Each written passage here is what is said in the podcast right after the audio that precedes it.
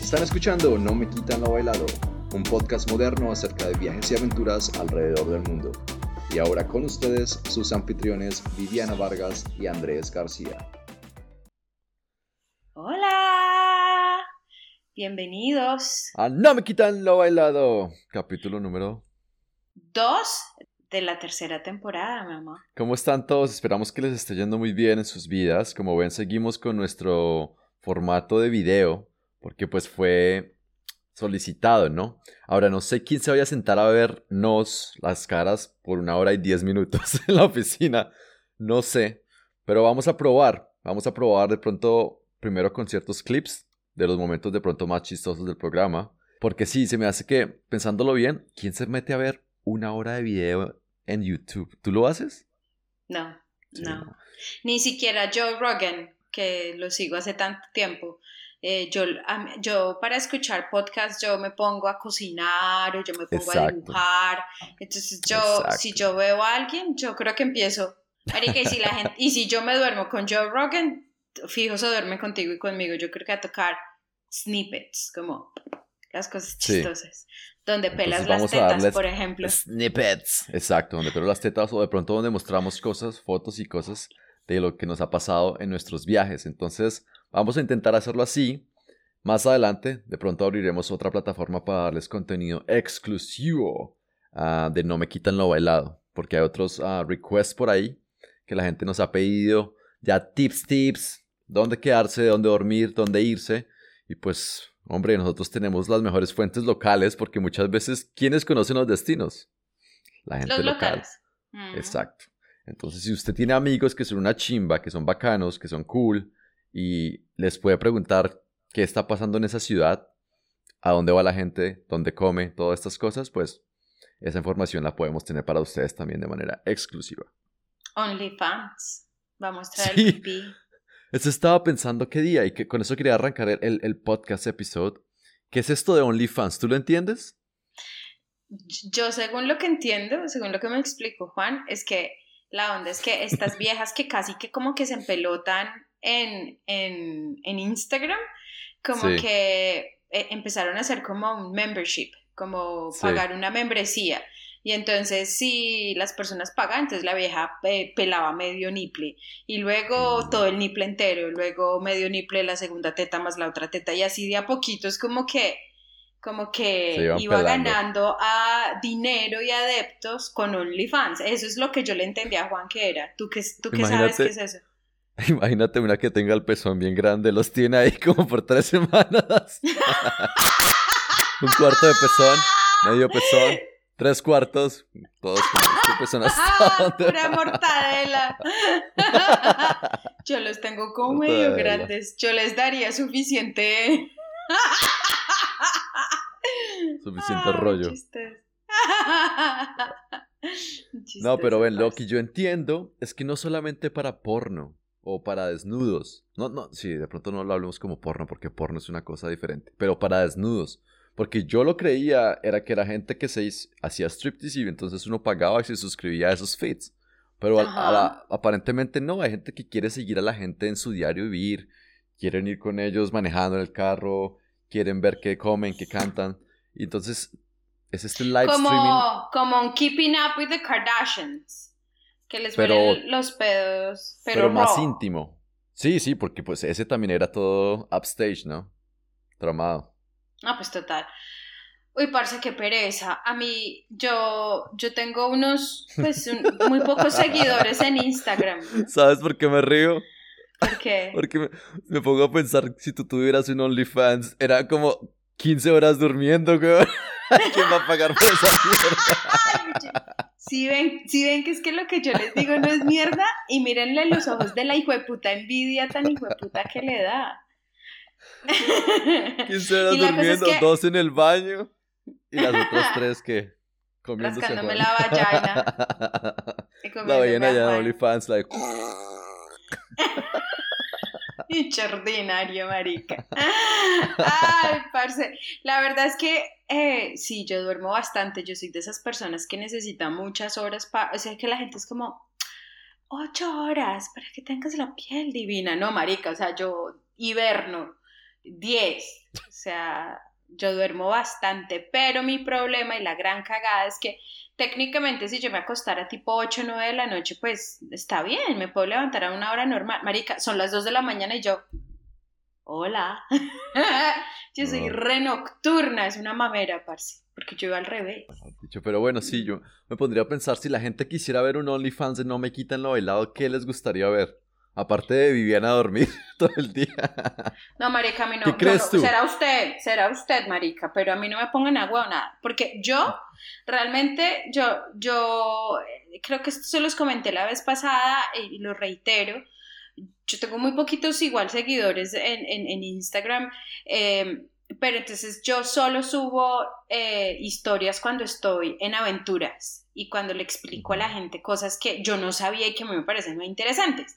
Entonces, em, ya, aventuras mientras viajo, pero pues yo no mantengo viajando. Sí, viajo más que quizás muchas personas, porque viajamos más o menos unos dos meses en el año.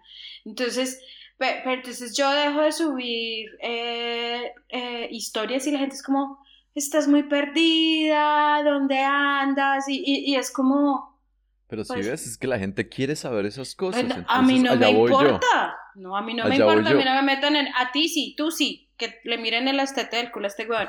¡Qué mamera, marica! O sea. ¿Qué tanto dejarías entrar a la gente a tu vida privada? No, no es eso, marica. Es como, por ejemplo, me estoy viendo The Crown en Netflix y que siempre muestran que las princesas y, la, y la reina y todo el mundo es con una puta séquito de gente hasta para quitarles la ropa y ponerles y quitarles los, los aritos y las cosas. Marica, es como, hágalo usted sola, imbécil, o sea, ¿what?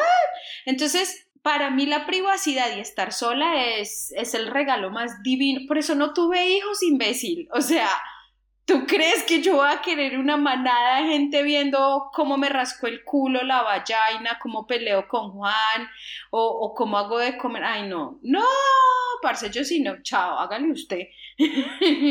Vea, pues yo la verdad lo he visto muy notoriamente aquí en Asia, porque pues Asia tiene una cultura diferente, entonces la cultura asiática ya no va de familias grandes, Ah, hay pocos amigos, la gente se va retrayendo más y más y más y más, al punto que uno va a restaurantes y ya hay cubículos para una persona donde usted se mete ahí, ordena con una tableta o por medio de su celular y no tiene que interactuar con nadie más. Y está ese mercado de gente soltera y sola, porque pues trabajan, viven en apartamentos pequeños y se les pasa el resto de la vida pues viendo contenido en línea.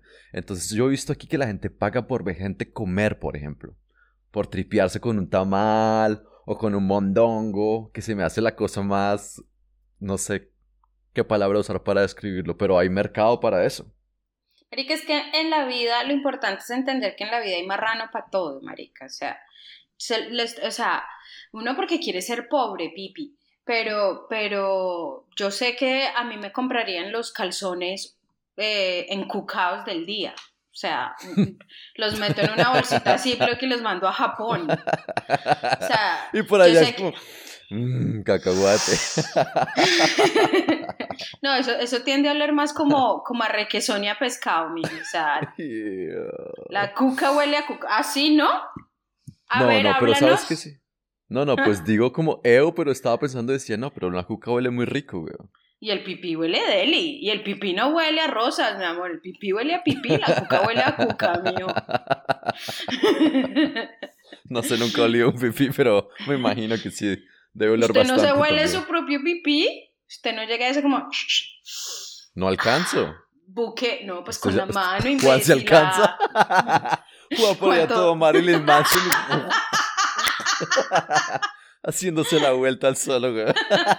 no, donde fuera, donde eso fuera, marica, yo creo que Juan no estuviera casado. ¿Quién se casa pudiéndose un autocomplacer de esa manera? Uy, sí, porque hay viejas que realmente cuando uno les saca el salchichón para que den la degustación, son como...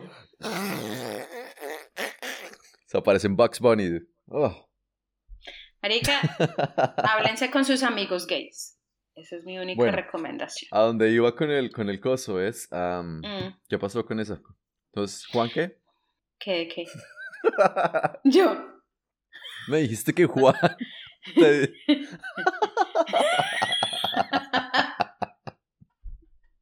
que a Juan le huele rico el pipí, sí. Eso, eso. Bendito Dios, sí.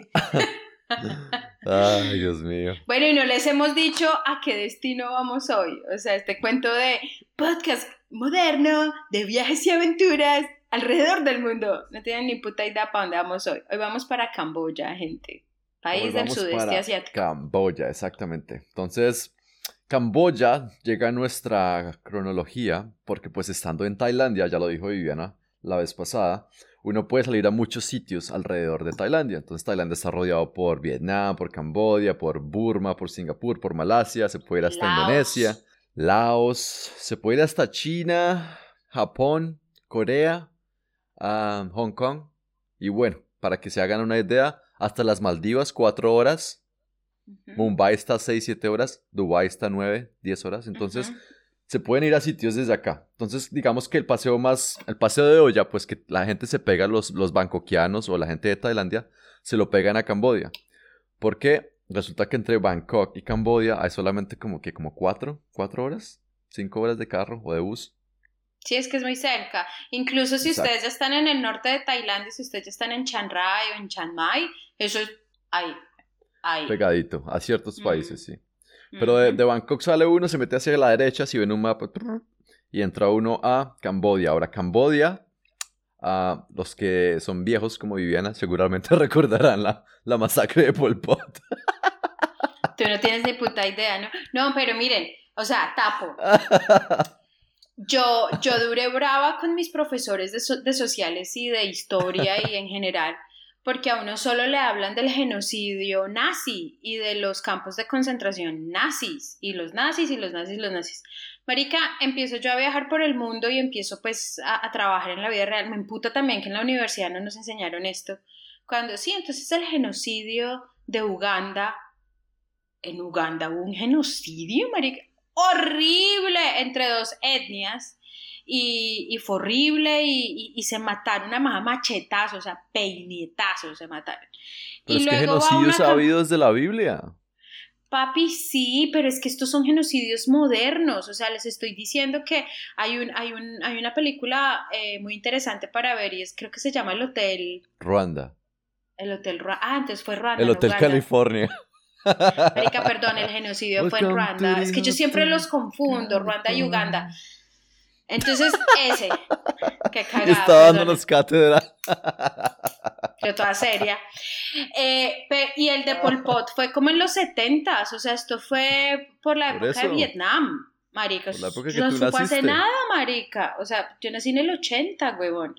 Entonces, a mí me emputa eso porque es que se supone que ya debemos haber aprendido la lección con el puto genocidio de los nazis que no tiene eh, carta de presentación. No, ahí seguimos, gente, todo bien, repitamos la historia, qué hijo de putas. ¿tú cómo, ¿Tú cómo aprendes que el fuego quema? Metiendo la mano, weón. Te pueden decir, el fuego quema 80 mil veces. Si tú no metes la mano en el fuego y te quemas, no vas a saber lo que es fuego. Sí, Pipe, pero también prendido. Pero también hay, eh, es cierto que también hay eh, historias muy exitosas donde las sociedades aprenden su lección, marica. O sea, países nórdicos, Ah, pero no se, mataron con los vikingos, Japón no trató de invadir. Sí, pero ya no, pero ya no, los manes aprendieron la lección. Por eso, pero los camboyanos, los camboyanos no lo han hecho, entonces ellos también quieren saber qué es eso. Es como cuando usted nunca a una piñata, que usted sabe que uno termina con un palazo en la jeta. Pero, pero usted entendió cuál fue el genocidio de Pol Pot. Sí. Es que eso no es que lo hayan... A ver, explícanos. Es un genocidio de carácter comunista no quiero decir que el comunismo sea aquí malo o lo esté juzgando, sino que era de carácter comunista, y exterminó casi al cuarto por ciento de la población, a un tercio de la población. Creo que fue más. O sea, bastante. Y la gente que tenía platica, los burócratas, los...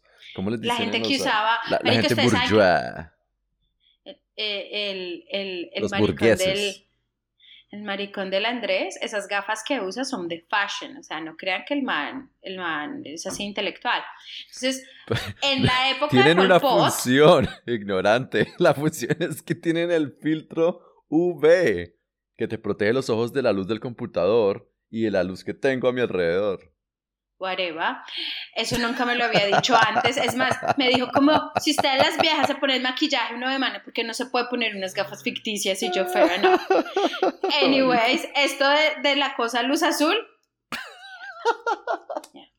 La cosa es que, la cosa es que en la época de Pol Pot, si usted tenía gafas, lo mataban, porque eso quería decir que usted sabía leer, o si no, ¿para qué quería gafas? Y lo mataban. Eso fue una mierda. Es más, yo ahorita estaba tratando de escarbar como qué historias chistosas me pasaron en, en, en, Camboya. En, Camboya porque, porque fue uno de esos viajes de fucking hell. Sí, fue, fue heavy. Pero sí ve, ahí está, ese fue genocidio. Entonces la gente tiene que aprender de sus... Por eso es que en Colombia tuvimos que vivir esa guerra también, porque si no la hubiéramos vivido no sabríamos, no apreciaríamos la paz tampoco.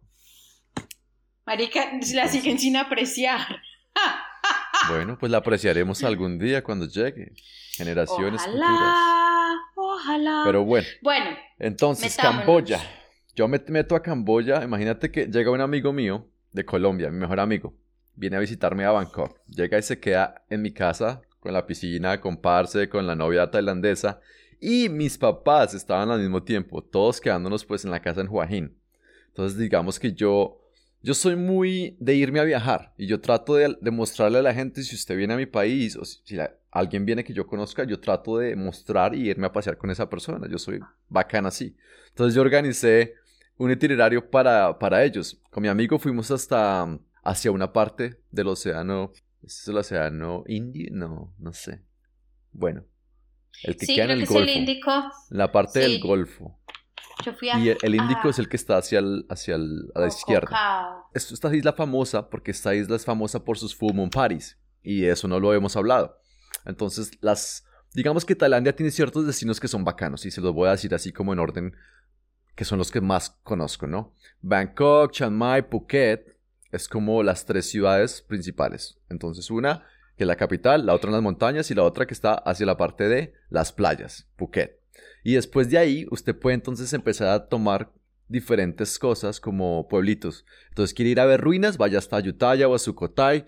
Quiere irse a islas. ¿A cuáles islas? ¿A las del lado derecho o las del lado izquierdo? Entonces, a las del lado derecho usted tiene Koh Tao, Koh Samui y Koh Phangan, que esas son las tres islas más famosas del lado derecho. Y al lado izquierdo, la parte que va hacia India, usted tiene otras islas como Phuket, que es una isla, Krabi, ah, y bueno, otros destinos de playa. Cocotao, cocotazo. Pero les iba a decir Coco loco. Eh, no, este muchacho está un poco loco. O sea, perdonen, sí es el Índico, pero no es el Índico. En ese lado se llama el Andaman Sea. El, el, el, el, mar de Andaman. Y hacia el lado donde está Kotao es el Golfo de Tailandia, que es el que mm. además eh, baña también a Camboya y a Vietnam. Los destinos. Entonces me fui con mis papás a ver toda la parte cultural. Pero después cuando vino mi amigo, entonces nos fuimos para las, las islas y una de esas islas que uno tiene que tocar en su ida a Tailandia es Koh Phangan. Koh Phangan si están aquí cuando celebran la Full Moon Party, váyanse a Koh Phangan porque van a encontrar versiones divididas. Mucha gente va a decir la chimba, muy bacán. Otra gente va a decir, ay, no, que mañé, eh, va contra el medio ambiente, va contra la población, explotación de turistas, bla, bla, bla. El caso para mí es como de esas experiencias que yo creo que uno tiene que vivirla y tomar su propia conclusión.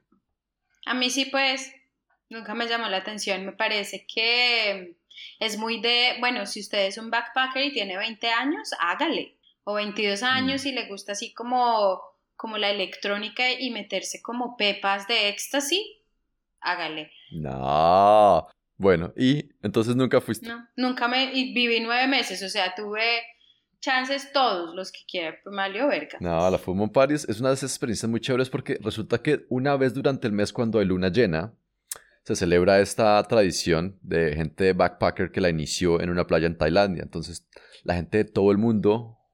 Y los locales lo detestan además, ¿no? O sea, la, la gente saca mucho lo detestan, pero se lucran igual.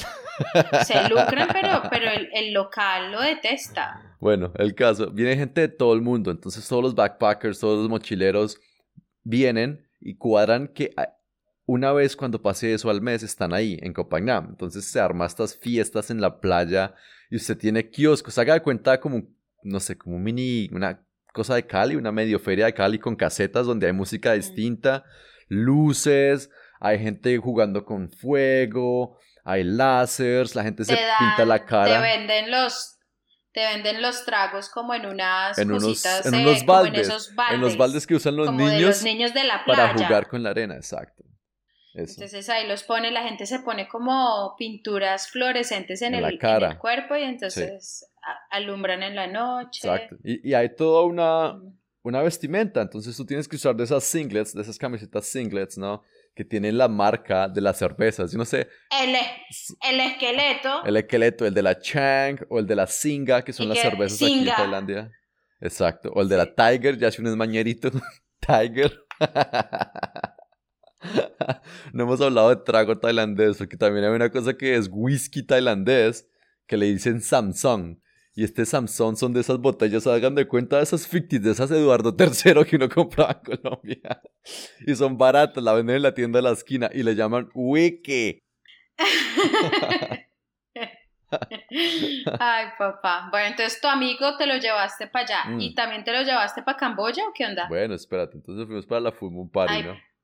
Y resulta que en la Full Moon Party, lo que dice Viviana es muy cierto. A ti te venden los tragos en estas cosas que son baldes y te traen en tragos, pero de ese barato. Entonces, si te dicen whisky o vodka, es el Eduardo III o el Samsung y te lo mezclan con ni y cuando te levantas al otro día, ¡no veo! ¡No veo! Topacio, ni siquiera, Topacio, ni siquiera te lo mezclan con, con Coca-Cola, sino con Big Cola. pero cuestan como 10 mil pesos. Entonces, un bucket se lo carga uno así como toda la noche y uno entonces está metiendo la borrachera como por 10 mil pesos. Es que eso es como lo bacano. Y la gente que viene a Tailandia muchas veces no ve eso, pero es que Tailandia es barato, o sea, en Tailandia se rumbea, se pasa bueno barato, aquí no se puede quedar en uno de los mejores hoteles de la ciudad como por 300 mil pesos, se come en un restaurante como mm. por 200 mil pesos, bien, bien bacano.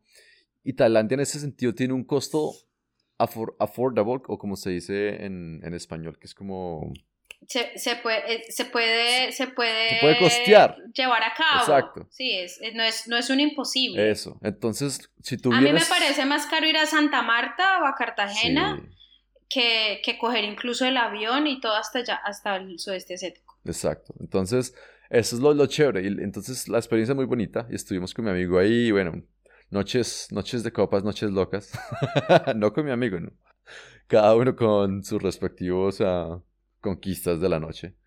Me acuerdo que en estas de estas fiestas, ah no, eso fue en Pipi, eso fue en Pipi, eso fue en otra, en otra playa, pero en una playa de Tailandia me acuerdo que estaba yo así como... En tu playa, en una, en, una de esas fiestas y vi como una, donde, donde, una vieja era como de Uzbekistán o estos países que rodean Rusia, que no son rusas pero parecen rusas.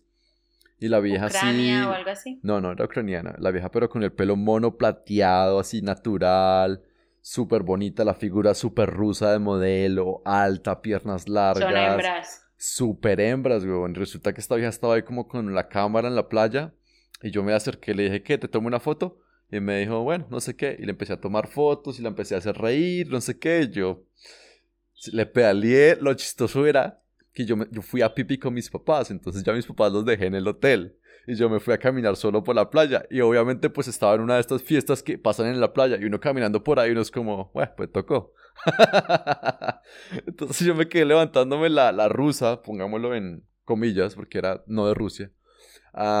y le pedaleé tanto, tanto, tanto, tanto esa noche que yo dije, no, ni siquiera un beso me soltó en la playa.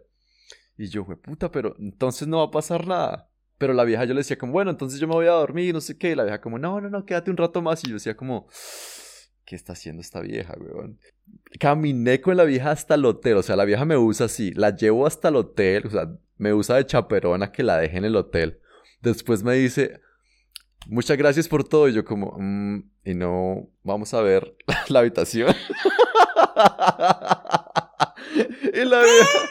Y la vieja me dice como, sí, la verdad es que tengo algo, algo en la habitación con lo que me puedes ayudar. Yo como, bueno, no, me fui todo confiado. La vieja abre la puerta y me dijo, es que hay una cucaracha desde esta mañana.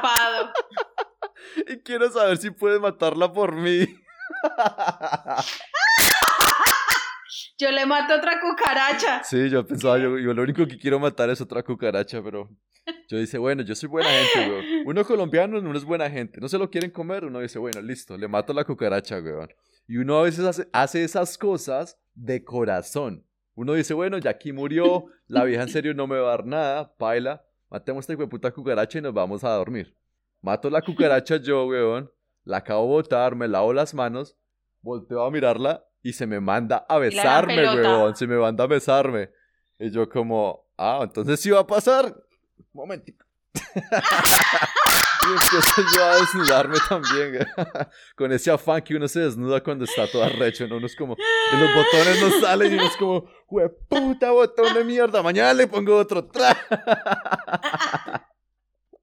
Ay, su mamá mañana. No, mañana con cosiendo, Ay, es por esto este muchacho. El por salvar a ese borracho que estaba en la playa. Mírelo, ay, qué pecado. Salí de ese hotel como a las 5 de la mañana. Llego yo a la, habitación de mis papás a golpearle. Mi papá me abrió puto, weón. Mi papá me abrió puto. Y papá, ¿usted a dónde cree que estaba? Y yo, como, a ver, momento. ¡Juliando! Uno, estamos en otro país que no es Colombia. Dos, ustedes están quedando en un hotel conmigo. Y tres, yo estoy pagando el hijo de puta.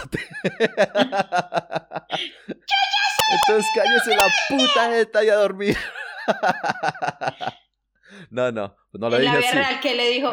papi, qué pena, discúlpeme, sí, obvio, en la vida real uno es como, sí, papá, hombre, qué pena, pues estaba haciendo un mandado y me, me embolaté. estaba haciendo de buen samaritano matando una cucaracha. Y mi papá, sí, claro, cucaracha esta, no sé qué. yo como, bueno. Y mi papá sabe, porque ya yo les he contado que mis papás ya me conocen desde pequeño, güey. Yo creo que esos dotes de conquistador ya me los veían. Pero bueno. Oigan. Y, uh, bueno, nada, nos fuimos a esas islas y un día dijimos, bueno, para Cambodia todos los embarqué en el bus que sale de Bangkok, de Bangkok a Cambodia. Y nos fuimos mi mamá, mi papá, mi amigo y yo para Cambodia. Y entonces llega uno a la frontera. Tú entraste por tierra, ¿no? No, yo entré por avión. Y salí, yo entré por avión. Es divino, es divino el aeropuerto de Siem Reap. Es cuco, pareció un hijo de puta, parece un pesebre asiático divino. Es quizás uno de esos, de esos, de esos eh, aeropuertos que le llegan a uno al alma. Pero nosotros veníamos desde alguna parte en Vietnam y yo me acuerdo, y ahí te mandé la foto, mira la foto. Yo me acuerdo que em, teníamos como un backpack grande y uno chiquito, igual los dos los mandamos por la bodega. Cuando llegó el backpack chiquito, marica, con agua, yo, ¿qué es esta mierda? Y olía a pescado, o sea, les vamos a poner la foto. Marica, la gente en el sudeste asiático empaca en la bodega de los aviones las cosas más inverosímiles del mundo. O sea, si ellos pudieran empacar pipis y vaginas, lo harían. y le echaron a este, es que marica, ¿será que alcanzan a ver desde, desde, desde este coso? O sea, le echaron, ¿cómo se llama eso? Como cinta, hágalo, póngalo. Le echaron como cinta de esa con la que uno hace como, como los trasteos. Y entonces cuando yo, fue puta, miro, o sea, más porque se demoró un chocho en salir y las únicas dos cosas que quedaban, o sea, éramos Juan y como otra gente ahí. Y eso de que llega mi maleta bañada en agua y al lado este hijo de puta pescado envuelto en cinta de esa como para empacar cajas para trastear. Fue puta, la, la, la forma de las aletas así, perfectas. O sea, o sea, se tomaron el tiempo de llegar y como dejarle las aletas perfectas. Marica, todo olía a pescado rancio, toda la puta maleta mojada de pescado rancio. A mí, a mí me empezó, a, o sea, esta soy yo. Y yo me acuerdo que igual le tocó irse al baño y sacar todo, echarle jabón a todo. O sea, Juan se demoró como 45 minutos, una hora, lavando el hijo de puta eh, eh, maleta y los contenidos de la maleta. Menos mal era como las cosas como donde uno echa como el champú y las cosas así, o sea, fácil de mm. lavar, no había ropa, no había nada de eso. Pero yo sí, putas. Así fue mi entrada a Camboya. Entonces, Pero es que eh, un, un tip, eh, gente, y eso es lo que a mí me encanta de viajar de backpacker, weón, que uno nunca tiene que poner esos, uh, no tiene que poner maletas en las bodegas. Nunca he puesto maletas en bodegas. Siempre me la llevo conmigo en el avión, la saco y soy de los primeros que deja al aeropuerto mientras los huevones están ahí esperando la maleta y no sé qué. Pero la salida, yo llegué directamente sin rep, pero la salida sí la hicimos por el Mekong, por el río Mekong. Ese cruce fue bacano. Bueno, hablemos de la entrada. Entonces uno entra a Cambodia y a Cambodia uno va a ver, creo que solamente una cosa, que es lo que la gente va a ver a Cambodia. Desde la perspectiva turística, ahora seguramente hay libros del Instituto de Turismo de Cambodia que les va a decir, esta piedra tienen que verla. Pero de mi perspectiva y lo que yo he escuchado, la gente va a Cambodia a ver una sola cosa, que es de las cosas más lindas del mundo, que es Angkor Wat. Entonces, ¿qué es Angkor Wat? Para, para que les expliques, Vivian. Angkor Wat es una ciudadela enorme, o sea, es más, yo me acuerdo que a ustedes les dan la opción de comprar el tiquete para un día, para dos días, para tres días, para cuatro días, para cinco días, mm. para una semana. Y son caros. Esto es... Son caros. Y eso es lo que hay que hacer. Hay que decir una cosa, y es que Camboya es mucho más barato que Tailandia. O sea, si Tailandia es barato, Camboya es como cuando uno sale de Bogotá a Pueblo, que es como le, le cobran cosas muy barato, uno dice como, uff, pucha. Así se siente uno cuando va de Tailandia a Camboya. Entonces, pero los mm. tiquetes para el Siam Rep sí son súper, para el Angkor Wat son como de 30 dólares para arriba, ¿no? Pero, pero se justifica. O sea, me parece que lo tienen bien mantenido. Es para que la gente sepa que si van a ir, les sale costosísimo. Por ahí yo creo que si a una familia, sus 500 mil, 600 mil pesos en tiquetes nomás. Lo que pasa es que, claro, tú fuiste en familia, fueron muchas personas, mm. pero pues Juan y yo, pues X. La cosa es que creo que nosotros pagamos el de tres, el de tres o cuatro días, tres, en fin. Y, y tuvimos esta fortuna de los cielos bendecidos de Jesucristo, eh, conocer a esta loca eh, eh, apenas llegamos, además que nosotros, pues eso de madrugar, bueno, Juancillo no. Entonces llegamos, fue como tarde, y ya se habían cogido Eh, yo me acuerdo que ya todo el mundo se había cogido a todos sus, los, los, ¿cómo se llama? Los guías turísticos. Mm. Y estos guías tienen, los guías turísticos, o sea, la parte bonita, una de las cosas bonitas de Cambodia es que a ellos los exterminaron tanto y les, les mataron prácticamente a todas las personas que sabían leer y escribir para arriba eh, que ellos se dieron cuenta que solo la población que quedó fue como la población ignorante. Entonces cuando tú vas a Cambodia, de hecho hablan más inglés que en Tailandia, porque la gente de verdad está queriendo como aprender y como sacar el país adelante, porque esto pasó hace 40, 50 años. Entonces, la cosa es que, eh, eh, los, que los que hacen los tours por, por Angkor Wat, es gente tesa que ha estudiado una cantidad de tiempo, hablan al menos dos o tres idiomas, o sea, es gente súper, súper pila. Entonces, ya se han cogido a toda esa gente súper play y por cosas del destino, el, señor me dice, pues pregúntele a ella, ella es una de las mejores, pero, pero creo que ya hoy que es miércoles, no sé qué día era, justo no trabaja y voy yo.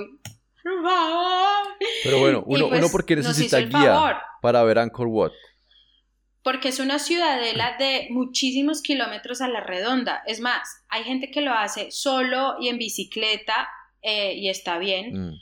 Yo soy demasiado princesa en ese sentido. El esposo de la loca tenía un tuk-tuk. Y sí, señor tuk-tuk, entonces nosotros pudimos recorrer distancias muchísimo más grandes y teníamos templos solo para Juan y para mí con ella. Y ella nos contó toda la historia. Es, es una ciudadela. Entonces, haga de cuenta como si lo, lo, más extraño es que hay unas, hay unas edificaciones gigantes y eso todo se lo comió la selva. O sea, mm. Angkor Wat duró un cojonal de años y de siglos y de siglos y de siglos enterrado en la selva y fue como si la gente se le hubiera olvidado y hagan de cuenta raro en el siglo XIX por allá alguien dijo como ve, miremos a ver qué hay allá, chin, y lo descubrieron y empezaron a sacar esta ciudad gigante. Entonces es como si de la nada descubrieran, eh, como si ya hubiesen pasado, no sé, 10.000 años y descubren las ruinas de lo que era Nueva York. es una mm. cosa gigante. Entonces es muy interesante, súper lindo, es mágico, o sea, súper mágico. Yo me acuerdo que ella me decía, todo esto estaba recubierto de oro todo esto tenía oro, diamantes y no sé qué. Y, y, creo que yo ya les había dicho eso. En Tailandia uno va a Ayutthaya, que es como la antigua capital, no era Ayutthaya. Ayutthaya. es Ayutthaya. Ayutthaya. Ayutthaya suena como uno de esos jugos de frutiño. Maracuyá. yo pensaba que se decía Ayutthaya. Mi papá le dice a sucumbit, le dice sucumbit. Para los que no sepan, es un barrio en Bangkok muy famoso de vida nocturna y de restaurantes, Sucumbit. Pero mi papá le decía sucumbit. Sucumbí a la rumba. Yo sucumbí a la rumba. Usted sucumbió en Ayutthaya. En Ayutthaya con maracuyá. Y la cosa es que, la cosa es que allá también aparentemente todo estaba cubierto de oro, no marica, y que el oro y todo, tanto en Camboya como en Tailandia, como en Laos, como en todos esos lados le dicen a uno, no, se lo robaron los burmeses, o sea, todos se los llevaron para Burma. Y luego uno va a Burma, marica, y son más arrancados, y arrancados, pero está una hijo de puta pagoda, marica, es la pagoda más grande del mundo, se llama como Una cosa así. Y la cosa es que esta mierda es como de 80 toneladas de oro, o sea, ahí, in your face, ahí, ¡tin! Y uno dice, ah, sí, ya veo de dónde se sacaron el oro para construir. Son ñuquitos, ellos en su... Es como si le dijeran a un cartagüeño que tiene 70 toneladas de oro, mire a ver qué cartagüeño con qué sale, marica. Entonces, bueno, la cosa es que Angkor Wat es divino, hay que hacerse también el viaje en la madrugada, obviamente yo no me lo hice, yo me hice el atardecer y fuimos muy de buenas porque eh, por alguna razón el asiático apenas llueve, marica, la gente se desaparece, o sea, el, para ellos la lluvia es como la kriptonita. Mm, bueno, entonces, la cosa es que todo el mundo, todo el mundo se levanta súper temprano pues a, ver el, el, amanecer encima de Angkor Wat porque además hay como, como un laguito y se ve así como, además que ellos tienen una arquitectura muy bonita. Eh, pero pues obviamente la gordita no se la tarde temprano, mamá. Entonces nos fuimos a, obviamente todo el día y hacia el final de la tarde comenzó a llover y la kriptonita de un asiático, marica, la lluvia, o sea, para se derriten. Marica quedó Angkor Wat solo, o sea, toca que les mostremos las fotos, eso sí, tan pronto se quedó solo y empezó a ponerse el sol y salió el sol después de la lluvia, igual la gente ya se había ido Marica, nos quedamos sin pila en los dos celulares, sin pila en la cámara. O sea, literalmente fue como si los cielos nos dijeran como, Marica, a gozarse el momento y a mirarlo. La cosa es que llega un niño y le empieza a tirar una pelota a Juan. Entonces Juan se la empezó a devolver y el niño se la devolvía y Juan volvía y se la devolvía. Marica empezaron a jugar y viendo el atardecer, yo viéndolos jugar fútbol, el niño feliz, en una belleza hermosa. Es que la gente camboyana es muy linda, marica, nada que hacer.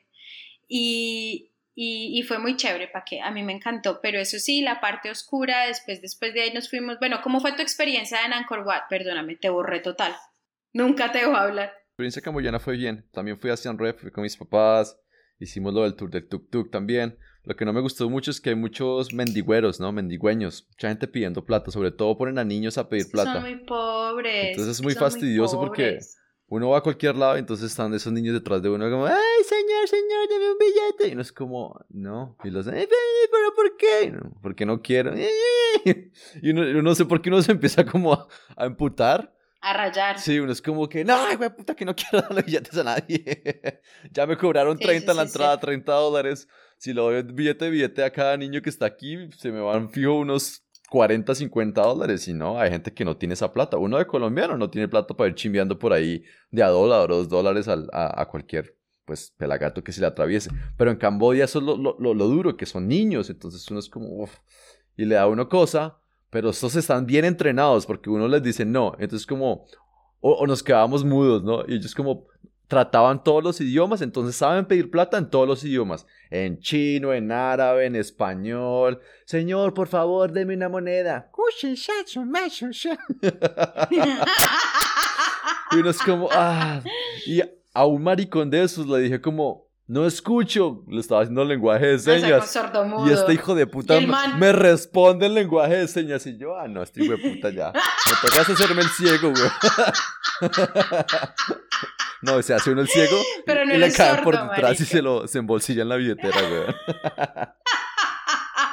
Mira que a mí no me tocó eso. Debe ser porque estábamos con ella, ¿sabes? Además que ese niño, lo que te digo, ni nos pidió un centavo, obviamente al final eh, lo llevamos a la casa en el tuk-tuk del esposo de ella y creo que le dejamos plata como para que compraran como, como no sé, como uno de mm. esos bultos de, de, arroz y cosas así, pero porque fue muy lindo, el niño nunca nos pidió plata. Es más, el niño nos fue a vender fue dulces. Entonces creo que le compramos fue la como los dulcecitos que llevaba y ya. Pero hay mucho tráfico, hay mucho tráfico infantil en Camboya y eso es algo que hay que hablar. Y hay que tener mucho cuidado, sí, hay que tener mucho cuidado. lo ven a uno hablando por ahí con un niño mal parqueado en una esquina y piensan que es que uno se lo está levantando. Qué pecado. Menos mal, de nuevo, nosotros estábamos, era con, con ellos, con esos locales. Pero la cosa es que eh, eh, hay muchas eh, ONGs falsas porque se dan cuenta que los niños al causar pesar son un negocio. Entonces la gente va y se va de voluntarios a, una ONG y les cobran un cojonal para ser voluntarios que porque van a ir a un orfanato a ayudar a los niños. Y sí, evidentemente hay niños pero, pero digamos que se les empieza a caer las mentiras porque ellos empiezan a preguntarle cosas a los niños y es como, no, yo sí tengo, yo sí tengo papás y tíos y hermanos, a mí me sacaron de ahí para sacarles la plata a usted. Eso es como el cojo en Colombia que está en el semáforo todo el día y se va por la casa trotando. Ese. Total, sí.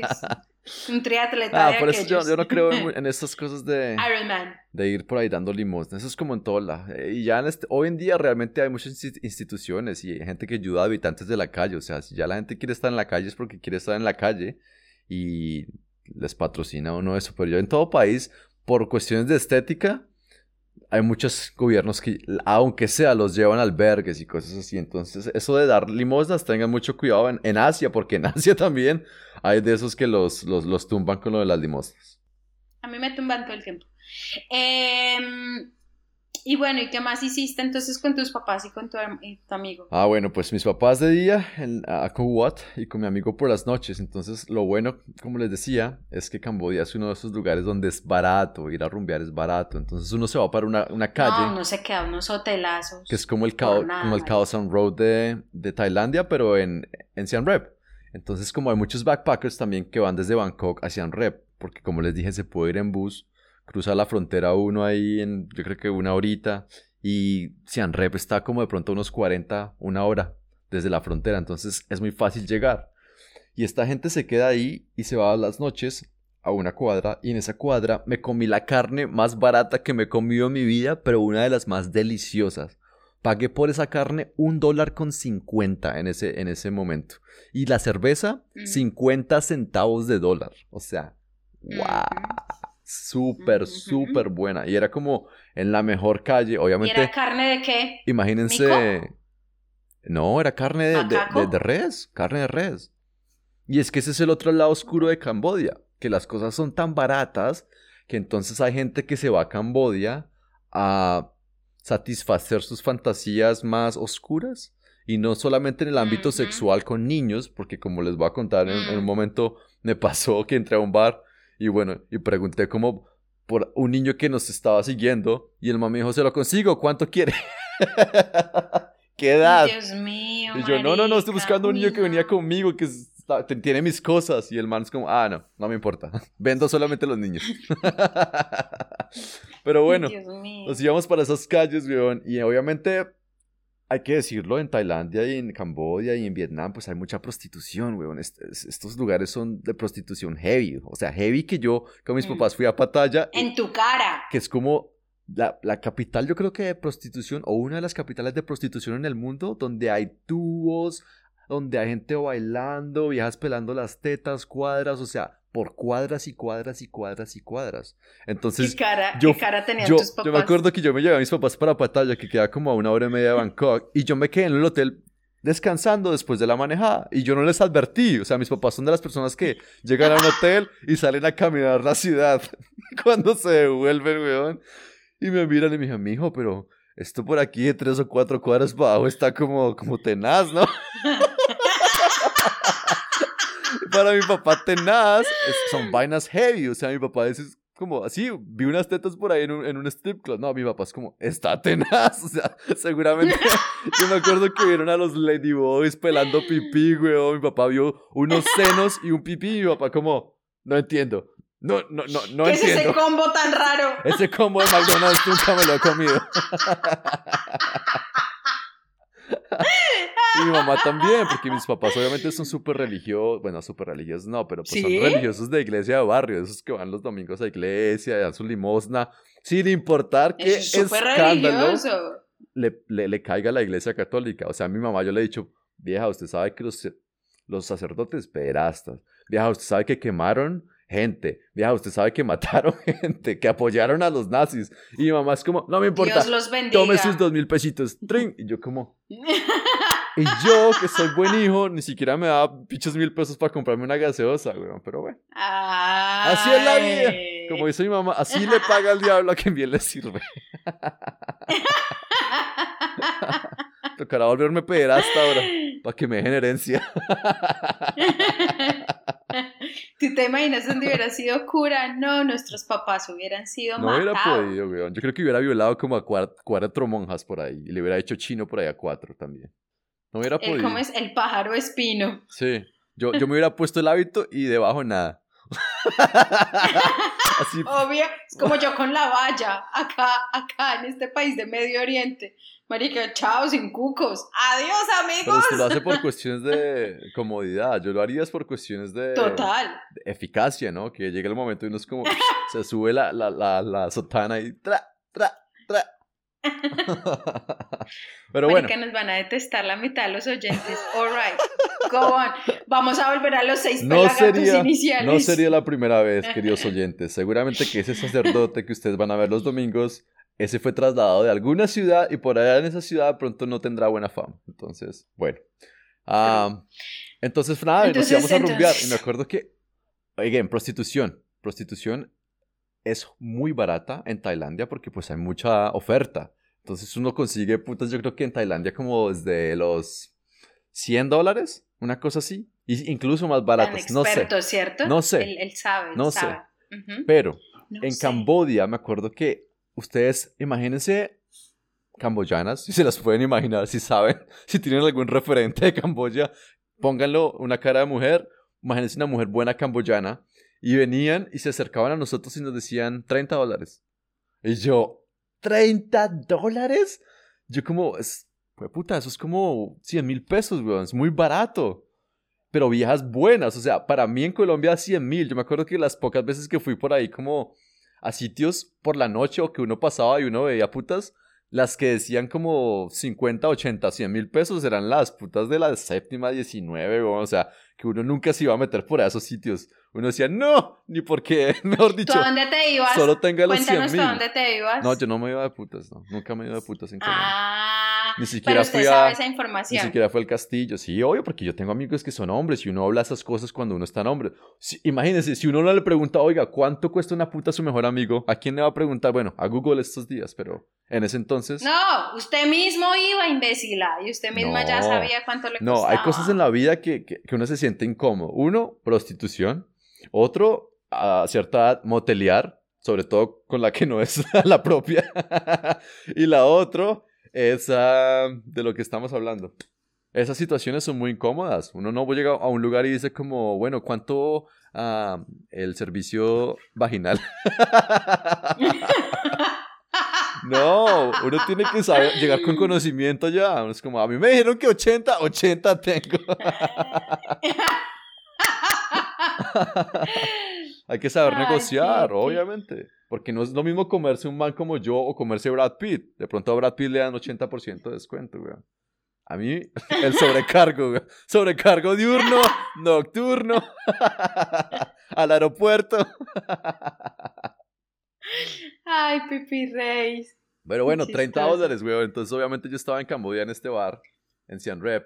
Y yo, no, 30 dólares, o sea, no, weón. Mi amigo Marica, que venía de Colombia, Tailandia, es el primer país que él tocó en Asia y el segundo fue Camboya. Y yo en Tailandia, el Tailandia, él vino como por 10 días, o sea, si usted me dice que yo soy rápido, este man vino por 10 días desde Colombia a Tailandia, weón. No hagan eso, gente. No, no lo hagan. eso. Entonces, el man vino, pasó tres días o cuatro días o cinco días conmigo en Tailandia y ahora estábamos en Camboya. O sea, el man estaba recién desempacadito. Y al man 30 dólares, el rápido los convirtió en su cabeza 3x3 9. Uy, puta, esta vieja tan buena por 90 mil pesos. Cuando yo me di cuenta, Venga pa acá. el man ya se las estaba negociando, weón. Y yo le dije a mi amigo por joder, le dije, pues invítelas al hotel a ver qué dicen, no sé qué. En el hotel se estaban quedando mis papás, o sea, ellos tenían su habitación, yo tenía mi habitación y mi amigo su habitación.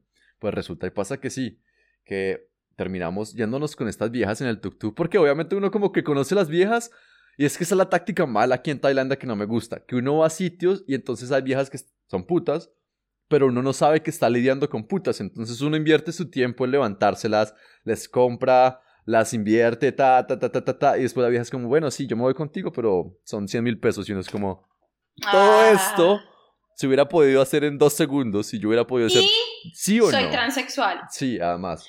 Entonces, obviamente, estas viejas ya estaban más pues, con nosotros toda la noche. Mi amigo le dijeron son 30 dólares y mi amigo es como, ah, que puta, estamos en Camboya una vez en la vida, hagámosle, güey, puta, putas de 30 dólares. Las montó en el tuk-tuk, weón, y nos fuimos para el tuk-tuk. Y una de las cosas más bacanas cuando uno está borracho es montarse en un tuk-tuk. Si van al sudeste asiático y a Camboya, ese, ese ride del tuk-tuk hasta el hotel es una chimba porque uno va colgado ahí como de una cosa que es un carro. Todo el sereno. o una o sea, ahí es donde moto, usted se patea, y uno va ahí marica. como... "Uh", Es como ir en una mini chiva, weón. Y con música, porque los tuk-tuks tienen música, son engallados. Los que trabajan por noche son engallados. Y colores. Y colores. Entonces uno va con luces y uno es como... Y uno va con dos putas, weón. En Camboya. Nos faltaba la del Tino, sacar la pistola y ta, ta, ta. Pero bueno, Yo pensaba que decir sacar el pipí del tino. Ay, la gordita está No. mal pensada. ese, ese- pero bueno, ese ¿y ni siquiera lo hacíamos entre mi amigo y yo juntos, weón. Pero no, bueno, llegamos al hotel y, marica, yo por joder, yo en serio, yo iba como por joder. Y yo le dije a la vieja como, bueno, tomemos algo en el lobby, no sé qué, porque como dice Viviana, uno se puede quedar en buenos hoteles, entonces hay lobbies que tienen bars y son bonitos. Y mi amigo como, y mi amigo, weón, y estos manes siguieron derecho fue para la habitación, marica. Entonces yo me quedé hablando con la vieja y al final de la noche yo le dije como, vea, qué pena, fue una noche muy bacana, pero yo putas no. O sea, yo no, no, no hago putas. ¿Y no le dio los 30 dólares? No. Pues si es que los 30 dólares son por culiada. Ay, marica, Andrés. Mucho hijo de puta, Pero le compré Andrés. todas las, las, las bebidas y todo. O sea, y además que estábamos, era en una conversación en que yo podía decir, sí, yo era el cliente, Viviana. Ella no era el cliente, yo era el cliente. Y como cliente dije, Pero no. es que. Ay, Andrés, yo le hubiera dado los 30 dolaritos, marica. Así 15 dolaritos, weón, para No, poder pero, comer. pero es que disfrutó de mi compañía. Parce, díganos, nos cuentan por favor si les parece injusto. A mí me parece injusto, marica. Así mismo como tú, le pasó lo mismo que a ti, pero en reversa. Es, invertiste toda la puta noche jurando que ibas a poder tener Exacto. cliente y luego te Es dijeron que que, vea, no. uno como hombre, uno también aprende a devolverlas. Ella no se la había hecho a usted, marica. Usted se la devolvió a cualquier otra puta, pero ella, ay, Así no. uno nunca Es que si ustedes el vieran la gente de Camboya como es de linda y, y de verdad que son muy pobres, huevón. O sea, Bueno, pero el caso, la vieja no, no, no, no armó lío ni nada, sino la vieja como, bueno, listo, no sé qué. O sea, fue más como de amigos y ya, como chao, chao. O sea, creo que nos dimos un beso y ya, chao. Ya ni me acuerdo. ya, ya lo digo. Marica la manoseó, usted la manoseó, ya vi, más cochino. No, no, no, en serio, a mí me da, me da cosa porque yo no, yo, yo ni siquiera me excito con el, el solo hecho de tener que pagar por una puta. O sea, yo me lo tengo que haber ganado. Ese es el, el pan bien ganado. No el pan que uno compra. No el pan bimbo, weón. Que lo compra uno por tres pesos. No, no. Acuérdense que a mí me decían bimbo en la universidad. Yo valgo tres pesos. Tú eras el de bolsa, ¿Quién da tres pesos? El de bolsa todo aplastado por allá, el último. Ay, total, además que ahora sí, güey, puta pan, parce, yo no sé si usted ha vuelto a Colombia, pero ese pan de, de bimbo de, de, de sándwich, uno se lo come y le queda uno pegado en las encías porque es ficticio, o sea, no es pan, es como un masacote, o sea, de- yo me acuerdo comiendo sándwich con mi hermano y ya quitándome el pan de los que le pasó a este hijo de puta pan bimbo y el gordo ya no los hacen como antes. O sea, en serio, no reconocerías el pan bimbo. Pero bueno, el caso es que la historia pasa, yo me voy a dormir, weón, y llego como a las 3 de la mañana, escucho que me están golpeando la puerta, es como... Y yo, pero ¿quién puta será estas horas, weón? la puta se volvió a cobrarme los 30 dólares con una metralleta. Claro. Que se pueden conseguir en Cambodia como por 5 dólares. Bueno, el caso. Sí. no, mi amigo, weón. Y yo como, me dijo, ¿qué? ¿Ya terminó? Y yo como... ¿Tiene condones? No, no, eso fue como tres horas después. Ya terminó y yo como, ¿ya terminé de qué? Pues terminó con la puta. Y yo como, no, no, yo, yo, la dejé en el, en el, lobby y me vine a dormir. Y él como, ¿qué? ¿Cómo así? Marica, yo pensé que ambos íbamos a ser las putas, weón. Y yo como, eh, no, yo no hago putas, o sea, hemos sido amigos como por 20 años, weón. Cuando le he dicho que me fui para de las putas, y además como, ay, marica, yo sí me la comí, weón. Yo sí me la comí. Obviamente, esto fue súper chistoso, porque resulta que él me contaba que cuando la vieja se fue de la habitación, la vieja habló a alguien que no era mi amigo y que no había nadie en la habitación y dijo como, ya nos podemos ir. Y se fue. Y mi amigo quedó como, ¿cómo así que ya nos podemos ir? ¿A quién le habla? Y la vieja como, oh, a mi espíritu. Le dijo mi espíritu, weón. Entonces mi amigo se quedó súper paniqueado porque me vino y me contó que durante el check show, durante el delicioso, la vieja hablaba cosas, weón, hablaba en su lenguaje y mi amigo pensaba que le estaba hablando como sucio a él. Pero a él, él sentía que no sonaba sucio. O sea, uno habla sucio y es como, uff, qué rico, ¿no? Pero la vieja era como, ah, me Obviamente eso no es hablar sucio, pero mi amigo pues es como... Tengo que comprar leche, nunca tengo que comprar dos huevos. Él nunca ha escuchado camboyano, entonces mi amigo es como, qué putas, güey, hagámosle. Dele como a rata. Pero después de que la vieja dijo eso, me dijo, marica, yo quedé paniqueado de que había alguien más en la habitación con nosotros. No, pero yo creo que, yo creo saber qué es. Yo creo saber qué es. Yo creo que ella, el ser prostituta, estaba rezando. Trabajadora sexual. Ya no se la ve María. No. No, no, no. ella deja su espíritu afuera y le dice como, esto es solo el cuerpo. O sea, mi, mi alma sigue. Esta es solo la puntica, mi amor.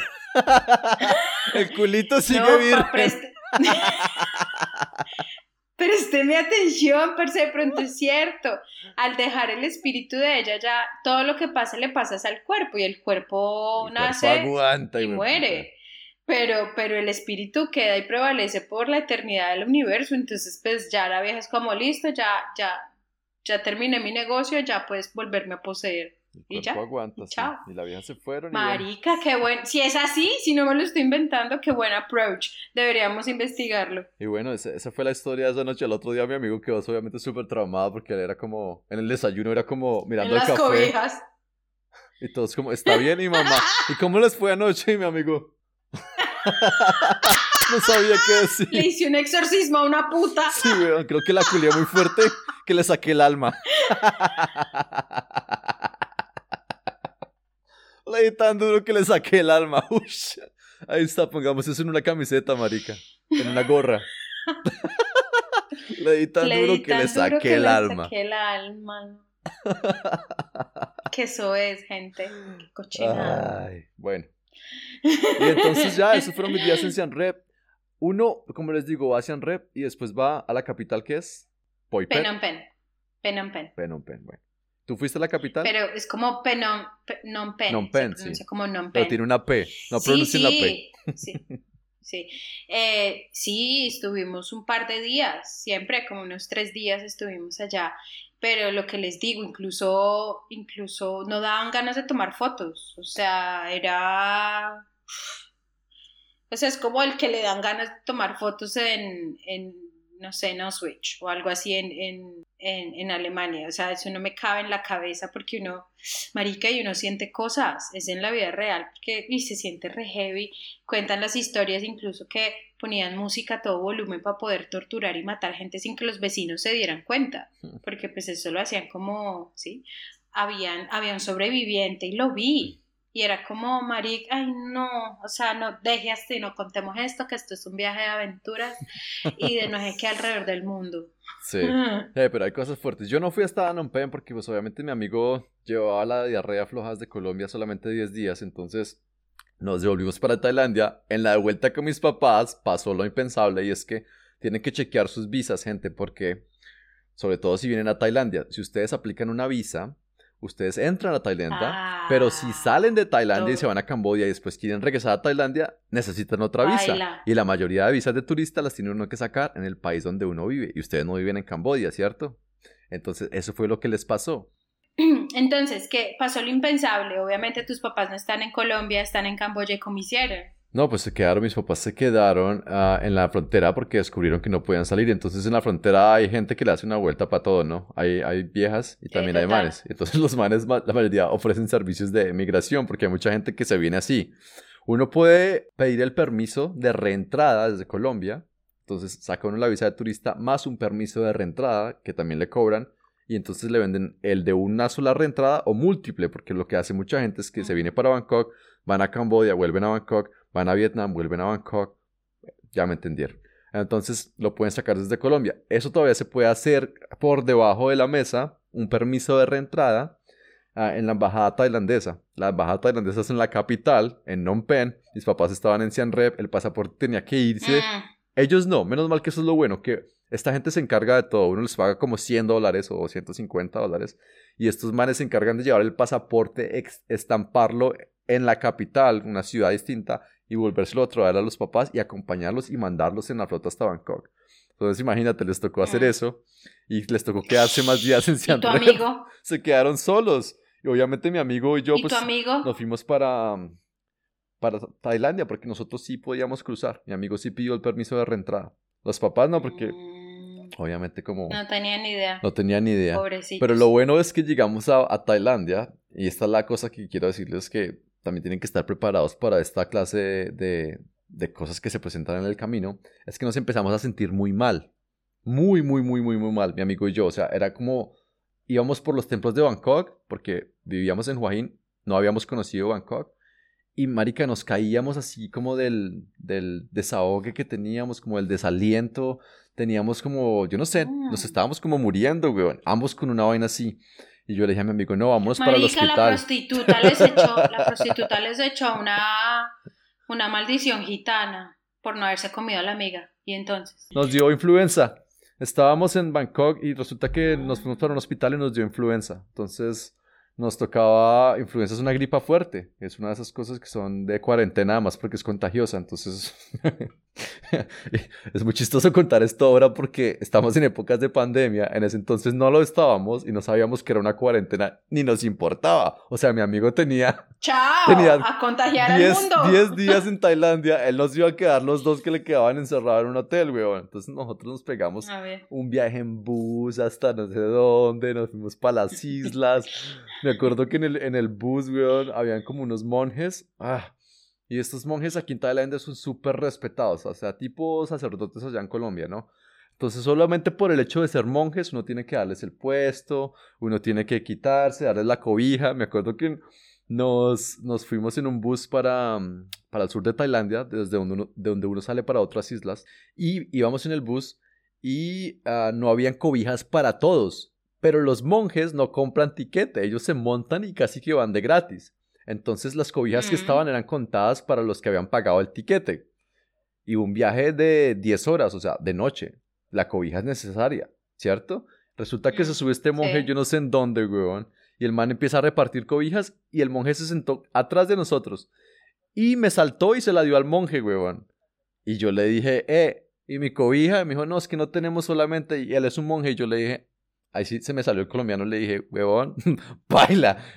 o sea, yo pagué el tiquete, preste la cobijita, mi amor. Y el monje tiene su ropita, ¿no? Porque ellos tienen sus, ropes, ¿no? Sí. Sí, obviamente quedé como el careculo del bus, weón. Obviamente a mí la gente me odió, marica, me miraban re Pero cualquier otra persona pudo haber dado pero ahí cualquier persona pudo haber dicho, listo, el man no es budista, es turista, él no entiende, yo doy la mía, pero ahí se ha puesto que nadie dijo yo le doy la mía, es que la doble moral. Exacto, entonces eso es lo que pasó, Pero lo bueno es que el, el man del bus se, se, se venía lebrestando y nosotros con influenza, weón. Y mi amigo va y se le acerca a la cara y le dice, ok, entendemos todo lo que nos quieres decir.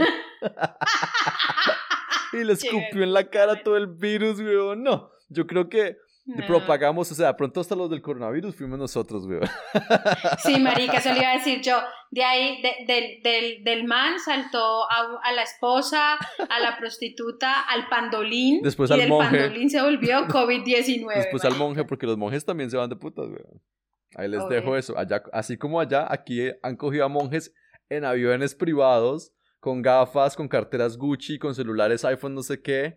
Aviones privados. O sea, ¿de dónde sacan la plática y para dónde van? Por ahí a veces los monjes dejan la, la gente embarazada, así como de milagro. Mm. Total, Ah, entonces, total, no. así es. Le tocó decir al monje que, que aguantara frío y, y me fui yo con mi cobijita feliz hasta las islas. Men, 10 horas, además que ponen ese aire acondicionado, huevón. Mm. Juan y yo tenemos historias de aires acondicionados. Hijo de puta, el día que estemos en, en, en Vietnam les voy a contar la historia, pero Juan, gracias a Dios, Juan Giver, Juan Giver, marica, el man viaja con esas cintas aislantes Mm. y el man llega y tapa los ductos del, del este para que no nos dé tan duro el, lo- los viajes. Oh, Nunca dejen su, Su cinta. su cosita, su cinta aislante. Empiezan todos a viajar con un cinturón donde llevan cinta, metro, destornillador. a Juan Guyver. Juan, sí, María, que sí, Juan es así, weón, total. Ojalá les haya gustado mucho el capítulo de hoy y súper recomendado. Cambodia es mi país favorito del sudeste asiático y una comida deliciosa, gente divina. Ahí está. Entonces Cambodia va para Corea. Entonces allá nos vemos en ese capítulo Listo. que es muy especial porque resulta que Corea va a tener una significancia mucho más grande de lo que yo pensaba. En esta, en esos momentos. Entonces... Ahí les adelantamos una. Estoy estrenando Samsung porque son los de Corea, ¿no? Tengo un chiste que digo ¿Ah, que sí? los coreanos tienen la cara tan grande que por eso fue que inventaron el teléfono que se dobla. Porque es que si uno pone el screen de la novia, weón, toca dos pantallas para poderles ver la cara. Porque es que se van a dar cuenta que los asiáticos tienen ciertos rasgos que los distinguen. Entonces los de Corea son así. Los de Corea son carones, weón. Sí, es la- como si la luna se un estuviera acercando a uno. Uno es como, este señor es la luna. Por eso todas las viejas se ponen su pelito así con su, con su Sí. copetico de acá, porque es que hacen esto, marica, y es como 7 kilómetros de distancia No, entre y orejas. hacen de- ejercicios para bajarse aquí los pómulos, porque ellos quieren tener caras más delgadas. Los productos coreanos de belleza, además, son productos ah, de resultados y de fama mundial. Sobre todo ahora con lo del K-pop que está pasando, ¿no? Bueno, ya. Bueno, gente, feliz día para todos, feliz noche. No sé en qué momento les cogió esto, así que gracias, Pipi, por otro día de risas. Dale, muchas Juegos gracias. Nos vemos el próximo episodio. Que estén muy bien. Chao. Que afine mal